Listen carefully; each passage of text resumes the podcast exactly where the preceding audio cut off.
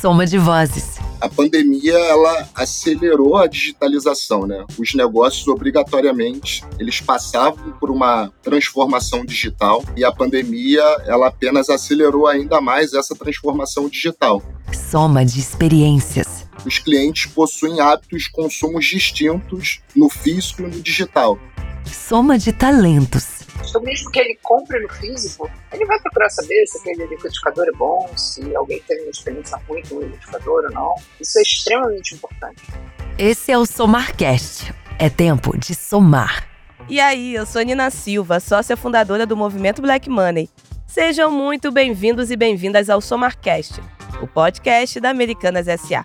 Um papo sobre negócios, histórias inspiradoras e tudo que pode somar o que o mundo tem de bom para melhorar a vida das pessoas. Aqui, o objetivo é levar informações, se comunicar com o mundo e gerar conversas que agregam em nossas vidas. Queremos sintonizar você com novas ideias. Bora começar esse podcast falando sobre uma coisa do nosso tempo: o novo perfil do consumidor, do físico e do digital. Eu tô aqui com a Daniela Cardoso, head de produtos e experiência do consumidor da Americanas SA, e o Rodrigo Coelho, mais conhecido como Coelho, gerente de tecnologia da Americanas SA. Se você está curtindo esse e outros papos que tivemos aqui no Somacast, segue a gente na sua plataforma de áudio predileta, hein? E se você conhece alguém que vai curtir esse episódio, compartilha com essa pessoa. Bom, quero dar muito boas-vindas para Dani, e para o Coelho. Queria começar pedindo para vocês se apresentarem, né? Que é sempre bom a gente conhecer um pouquinho mais de quem está somando aqui conosco. Dani, você pode começar? Bom dia, Nina. Obrigada pelo convite. A minha história na Americanas já tem oito anos, fazendo nove. Eu cuido de produto e experiência diretamente ligado ao cliente e também da parte de conteúdo para o cliente, né? Toda a parte de review, plataforma de live commerce. E a gente trabalha junto, muito perto, traduzindo os desejos do negócio e uh, os objetivos do negócio junto com a tecnologia, viabilizando isso, né? Viabilizando isso para a companhia e mostrando isso e fazendo uma experiência muito boa para esse cliente da Americanos. Obrigada, Dani. E o Coelho? Seja muito bem-vindo. Obrigado pelo convite, Nina. Eu faço parte da Americanas desde 2013. É, como você bem falou, atuo na área de tecnologia e nos últimos dois anos eu também tenho uma atuação junto com a área de sustentabilidade, com o intuito de viabilizar uma jornada cada vez mais sustentável para os nossos clientes na nossa plataforma digital e também no físico. Maravilha. Antes da gente começar esse papo, né, falar sobre o perfil do consumidor, vamos entender um pouco de passado e presente. Considerando aí que mais de 7 milhões de brasileiros fizeram sua compra online em 2020, vocês acreditam que o consumidor digital passou a ser mais ativo que o físico depois da pandemia? Se a gente for olhar um pouquinho para trás sobre esse consumidor ser mais digital, mais físico, eu acho que o que aconteceu na pandemia é que a resposta à pandemia foi uma digitalização é, muito grande da vida das pessoas. Né? E aí eu não estou nem falando de consumo, estou falando de que as reuniões passaram a ser pelas ferramentas de reunião, né, pela, pelo, pelo computador, a forma como você se conectava com, com a sua família, com seus amigos, era sempre digital.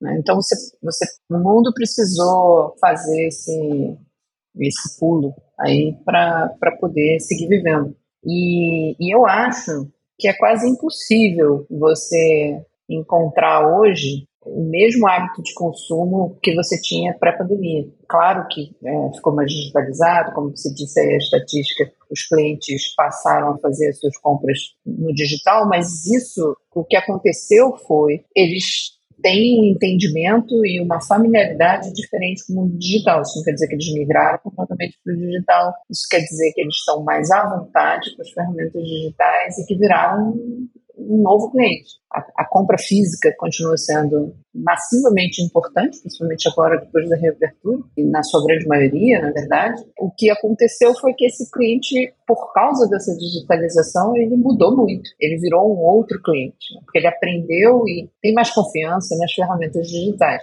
não quer dizer que ele passou 100% não a, a, a comprar no digital. Quer dizer só que ele mudou de figura e agora ele é um novo cliente, né, que a gente precisa conhecer e atender bem. Até complementando a fala da Daniela, a pandemia ela acelerou a digitalização, né? Os negócios obrigatoriamente eles passavam por uma transformação digital e a pandemia ela apenas acelerou ainda mais essa transformação digital. E o que ocorre hoje em dia é que os clientes possuem hábitos de consumos distintos no físico e no digital. Hoje em dia, você tem uma dificuldade maior de encontrar grandes espaços para que você possa construir lojas grandes né, e oferecer todas as gamas de produtos que no digital você tem essa possibilidade. O digital também ele permite uma personificação, né? Você consegue conciliar todos os termos de buscas que o cliente ele realiza. Então você consegue recomendar produtos que melhor se adequem àquele hábito de consumo. Então o digital ele permite uma personalização maior do que o físico, mas o físico é muito importante porque ele permite que o cliente conheça aquele produto melhor no detalhe. Então, é, no caso de vestuário, vestuário ele ainda é um, um setor que muitos clientes eles gostam de experimentar um tênis, experimentar uma roupa, como é que você consegue trazer essa experiência para o cliente no digital. Então, muitas marcas elas acabam tendo showroom hoje em dia para que o cliente possa experimentar determinado produto, possa ter aquela experiência de pegar o produto, ver como se sente com aquele produto em mãos e ele acaba fazendo essa conversão no digital. Então, a jornada de consumo ela tem mudado. A interação no físico é muito importante. O físico ele é um ponto de contato muito importante do cliente com a marca. Porém, o digital, por muitas vezes, ele fecha esse ciclo. Né? A partir do momento que o cliente realiza a compra, bota o produto no carrinho, é, ele teve uma interação com aquele produto, muitas vezes no físico, né? e acabou fazendo a conversão no digital. Então, é uma jornada que ela vem se transformando. Mas tanto o físico quanto o digital, eles possuem papéis complementares e muito importantes em toda essa jornada do cliente. Eu adicionaria ainda que essa digitalização do cliente, essa coisa dele, dele estar tá mais à vontade com o canal digital, é que nessa jornada que o Coelho mencionou, né, que, que às vezes começa no digital e termina no físico, começa no físico e termina no digital, eu acho que tem um elemento que, que todo mundo faz e que às vezes a gente não se dá conta do impacto que isso tem na forma como a gente consome, é que hoje em dia é cada vez mais incomum alguém não procurar uma opinião sobre um determinado produto na internet e no mundo digital. Você, além de ter essa possibilidade de comprar no digital, essa, essa possibilidade de comprar no físico e fazer essa jornada híbrida, você se informa com os clientes. Na verdade, a confiança que você tem para comprar um produto vem muito da opinião de pessoas que você conhece ou de outros consumidores que tiveram aquilo. Essa validação social sobre o que você consome passou a ser muito grande, né? As buscas por opinião e consumo desse tipo de, não só de produto, mas também de estabelecimento de marcas, né? Sobre o que, que os consumidores acham daquela marca, o que, que os consumidores acham daquele produto, é uma coisa extremamente relevante. Então, mesmo que ele compre no físico, ele vai procurar saber se aquele liquidificador é bom, se alguém teve uma experiência ruim com o liquidificador ou não. Isso é extremamente importante. Queria saber se o pessoal de casa está gostando dessa soma. Então, caso vocês queiram saber mais sobre perfil consumidor, tecnologias, o que tem de diferente acontecendo não só em Americanas SA, mas também no mundo, dá uma olhadinha no nosso episódio sobre como a inteligência artificial pode melhorar o futuro dos hábitos de consumo. Ouça a gente na sua plataforma de áudio predileta, compartilhe com quem você quiser e ative o sininho, né, para ficar ligadinho no próximo episódio. Já foi falado aqui, né, por ambos, que a compra online cresceu e muito durante a pandemia. Tem vários dados que comprovam isso em todo o Brasil e no mundo. Mas isso foi por conta de uma necessidade. É aquele cliente que teve que adaptar o seu consumo e marcas, empresas que tiveram que adaptar os seus processos para atender os seus clientes e não terem as suas portas completamente fechadas, uma vez que a pandemia fez com que o digital fosse a única porta aberta durante muito tempo de muitas lojas. E eu queria entender a opinião de vocês sobre qual foi o desafio inicial enfrentado pelas marcas. A gente sabe que a Americanas SA já passava por um profundo amadurecimento sobre transformação digital, inserção de novas tecnologias nos seus processos, mas nem todas as marcas, nem todos os fornecedores estavam adaptados a isso. Então eu queria entender de vocês como um primeiro ponto, qual foi o desafio inicial para quem não estava ajustado? E um segundo ponto, qual a diferença desse cliente novo durante a pandemia com o cliente que já comprava online, um cliente que já estava antenado e conectada ao século XXI? O primeiro ponto seria o perfil dos itens que os consumidores estavam acostumados a adquirir no período pré-pandemia. E durante a pandemia, a gente teve uma inserção de produtos, né, de SKUs, bem diferentes que os consumidores é, digitais, assim, digamos, eles estavam acostumados a adquirir. Então, eu tive um crescimento muito grande de produtos perecíveis, né, entrando nessas listas de itens. Tive fast food, eu tive pequenos itens ali de mercado, que eram itens que os clientes adquiriam localmente. Né? Então, eu tive todos esses produtos entrando dentro do digital. Então, eu preciso escrever esses itens, eu preciso tirar foto desses itens, eu preciso criar armazenamento adequado para esses tipos de produtos. Então, eu tive que adaptar todo o negócio, desde a estocagem dele, né, dentro dos hubs, até mesmo na distribuição desses itens. Né? Quando eu compro um item linha branca, assim, uma geladeira, um fogão, um eletrodoméstico, é, eu posso colocar esse produto dentro de um caminhão e traçar uma rota e não tem problema algum eu demorar 12 horas desde que o produto ele sai do centro de distribuição num caminhão até chegar à casa do consumidor. Eu posso fazendo pequenas paradas, paradas estratégicas, de acordo com a rota que foi traçada. Eu não vou trazer nenhum impacto para aquele produto diferente de um lanche que eu adquiri e que eu preciso que esse produto chegue na casa do consumidor o mais rápido possível para que ele preserve suas características. Então, acredito que esse foi o maior desafio enfrentado por todos os negócios, não só pelos negócios, mas também pelos clientes, né?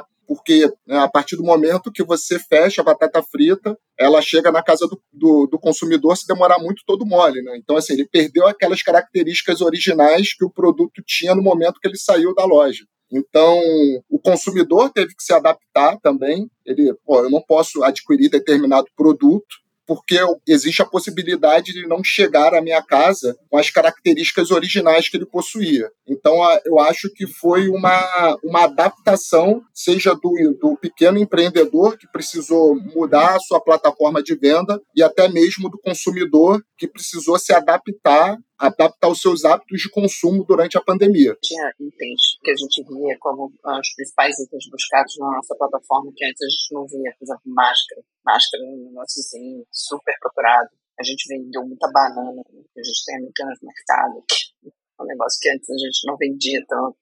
Quer dizer, é, sim, o perfil do, do sofrimento buscado era muito diferente. Né? As pessoas, depois de uma determinada fase da pandemia, começaram a a querer melhorar a casa delas, né? É, tornar o confinamento era tão forte, então era melhor arrumar a sua casa e transformar a casa que deseja, transformar a casa num lugar melhor para estar.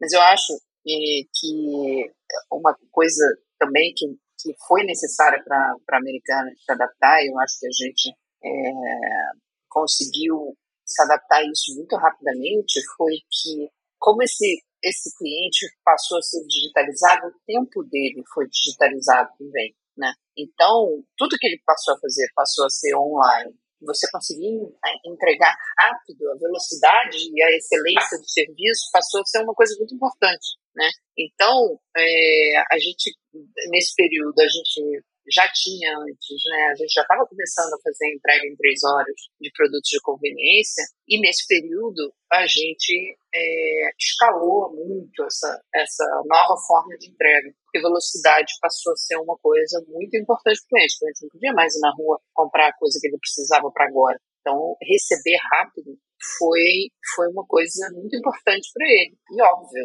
as marcas foram se adaptando a isso, mas acho que a gente conseguiu escalar isso rapidamente. E isso foi, foi muito bacana de estar aqui dentro né, e ter essa visão que foi participar dessa, dessa escala e, e essa forma de atender o que o cliente estava precisando ali naquela hora. O fato de entregar rápido, você também teve uma mudança da forma de armazenagem. Então, eu tive que criar pequenos centros de distribuição em lugares estratégicos, né? Então, eu criei pequenos hubs que possibilitavam que essa entrega chegasse cada vez mais rápida na casa do consumidor. As lojas físicas se transformaram em pequenos hubs e eu tive também que começar a analisar esses hábitos de consumo. Então, existe uma parte de data analytics aí bem grande para eu conseguir analisar o que, que o consumidor está buscando mais, o que, que o consumidor está procurando, o que, que o consumidor está procurando ele não acha. Então seria interessante, dado essa pesquisa realizada, que eu não tive match com nenhum produto, eu não consegui é, ofertar para o cliente o que ele procurava, então eu teria que trazer esse produto e disponibilizar esse produto nesses pequenos centros de distribuição para que eu pudesse atender essa demanda do cliente.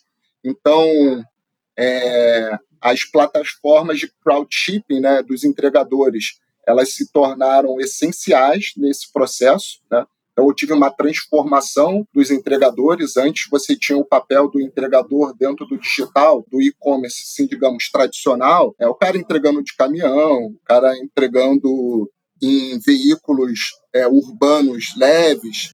Mas agora não, eu tinha uma mudança da característica do entregador. É o entregador de bicicleta, é o entregador de moto, muitas vezes dependendo da localização do cliente, até mesmo entregador a pé. A gente teve que se reorganizar, acho que não só a gente, mas eu acho que todos os players do mercado, eles tiveram que se reorganizar e é, repensar toda essa logística, né? toda essa forma de entregar o produto e armazenar um produto em pequenos centros de distribuição. Então, acho que foi uma transformação que ela permanece até hoje. É uma transformação que veio para ficar. E vocês acabaram me dando um insight aqui para uma próxima pergunta. Essa adaptação na cadeia produtiva, né? Na cadeia como um todo. Desde lá do fornecedor a todos os processos de vocês logísticos, ao backstage, né? A gente estava falando aqui antes que o Coelho fica ali um pouco mais no backstage e a Dani olhando mais a jornada do cliente como um todo. Digamos, o Coelho segurando a pemba, né? E a, e a Dani só avaliando o que está acontecendo. Como que vocês adaptaram dentro dos times de vocês? A gente está falando aí de times de tecnologia ou e de times, né? Que quem olha para a jornada do cliente está falando de UI, UX, está olhando gestão de produto. Então já tem essa veia de inovação tecnologia muito inerente. Os times mudaram internamente em Americanas SA, o time, especificamente os times que vocês estão ali em gestão. Né? Vocês tiveram que trazer novos perfis, tiveram que adaptar também essa expertise e skills dos colaboradores e colaboradoras dentro do, desses times que né, estavam e estão pensando nessa jornada end-to-end? Antes da gente adaptar os times, todo mundo teve que se adaptar, né? As pessoas tiveram que se adaptar. Acho que a gente tem uma cultura aqui dentro é, muito, muito afeito à mudança, né? Então a gente muda muito, muda muito as estruturas dos times, etc. E eu acho que isso é, acho que já é uma coisa bem comum nas empresas, a qual eu particularmente acredito muito, a diversidade, principalmente para quem cuida de experiência, né? A diversidade dentro de um time, ela é muito importante para você, ainda mais para fazer a experiência de uma empresa como a Americanas, que tem milhares, milhões de clientes muito diferentes, a diversidade do time ela é muito importante para você conseguir pensar no maior número de aspectos possíveis sobre aquela experiência que a gente está fornecendo. Então, assim, é, nesse ponto de vista, sobre a estrutura nossa interna, eu acho que mais do que mudar a estrutura interna, a gente tem que, primeiro, aprender a trabalhar distante, né? E, e segundo, se adaptar a essa, essa realidade diferente. Mas eu acho que uma das coisas, olhando para esse cliente, em retrospecto, quando você começa a pensar que todos os clientes, né, só fazendo um apanhado geral até aqui, começaram a se digitalizar, começaram a ficar mais é, familiarizados com esse mundo digital. A competição, obviamente, ficou super mais acirrada, porque muitas empresas entraram na mesma toada. E eu acho que um, um pulo do gato que, é, que, é, que a gente precisa entender, e que as empresas precisam entender, é que as empresas não têm mais um portfólio de produtos, as empresas têm um portfólio de clientes. Né? É, isso é que é importante. Né? Se você quer prover uma, uma, uma boa experiência, você tem que ficar agarrado no produto que você tem, você tem que ficar agarrado no cliente que você tem.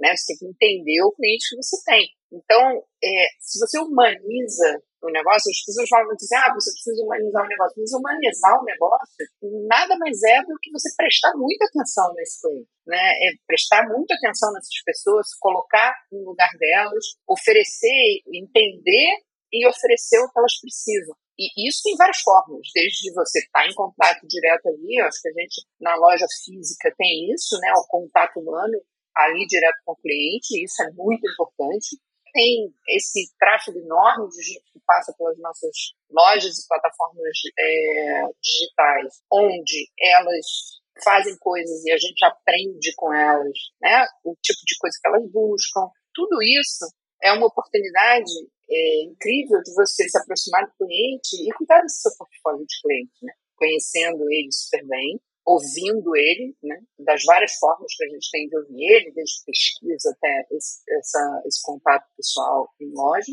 e isso é muito rico, assim. Então, acho que a adaptação foi prover a melhor experiência quem humaniza o negócio, quem escuta e entende o cliente super bem. Eu acho que a Daniela resumiu muito bem é, tudo que eu penso, e apenas complementando, é, ficou evidente que esse consumidor ele gostou dessa mudança, né? Então, para que eu mantenha esse consumidor, né, que eu tenha recorrência, que ele volte a realizar novas compras conosco, eu preciso entender quais são os hábitos de consumo dele. Eu preciso entender qual tipo de produto ele está pesquisando, qual a intenção de compra dele. Então, acho que a Dani foi muito feliz na explanação dela, e é realmente isso. Eu tenho que colocar no lugar do cliente, entender quais são os anseios dele, quais são os desejos, e ofertar tudo o que ele precisa, né, para que eu tenha esse cliente como um parceiro, para que esse cliente é, opte por escolher Americanas quando ele precisar de qualquer tipo de produto, porque ele sabe que ele vai encontrar na nossa plataforma. E isso é para qualquer tipo de player, né?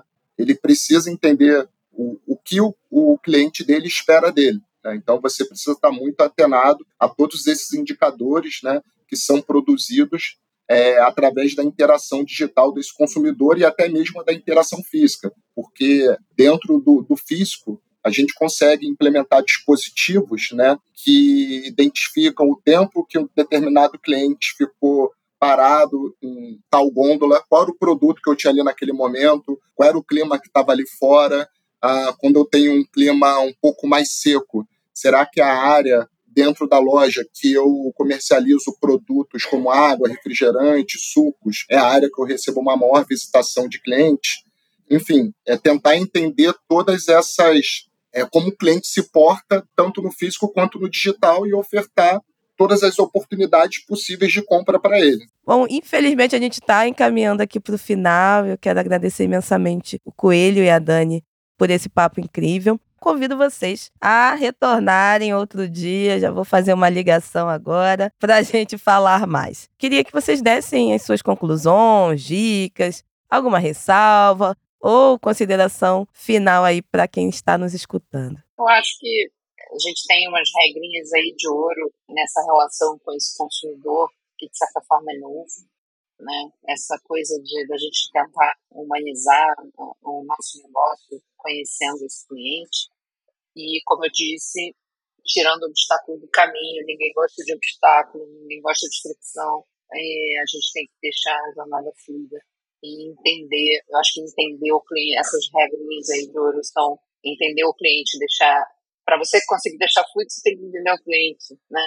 E para entender o cliente, você tem que deixar fluido. Então é uma coisinha, uma dobradinha muito importante. E, acima de tudo, como a gente falou aqui, em todas as etapas, é dar confiança ao cliente. E a confiança não é só o que eu estou fazendo com os dados dele, também é, claro, uma parte super importante, mas a confiança é também deixar ele é, ver o que, que as pessoas estão falando daquele produto, né? Não é ouvir a, a nossa opinião sobre o produto, mas é deixar que ele leia uma avaliação de produto, ou que ele leia a avaliação, ou seja, que ele tenha todos os dados para tomar a melhor decisão para ele. Acho que isso é uma relação de confiança e transparência que é muito importante para a gente. Gostaria de agradecer o convite do Somarcast, gostaria de agradecer também, Nina, pela condução. Foi um prazer estar aqui com você, com a Dani, conseguir conversar também com nossos clientes. E foi legal bater esse papo, contar um pouco da nossa jornada aqui na Americanas, é, da nossa jornada profissional, dos nossos desafios, né? Quem trabalha no, no digital, né, é uma,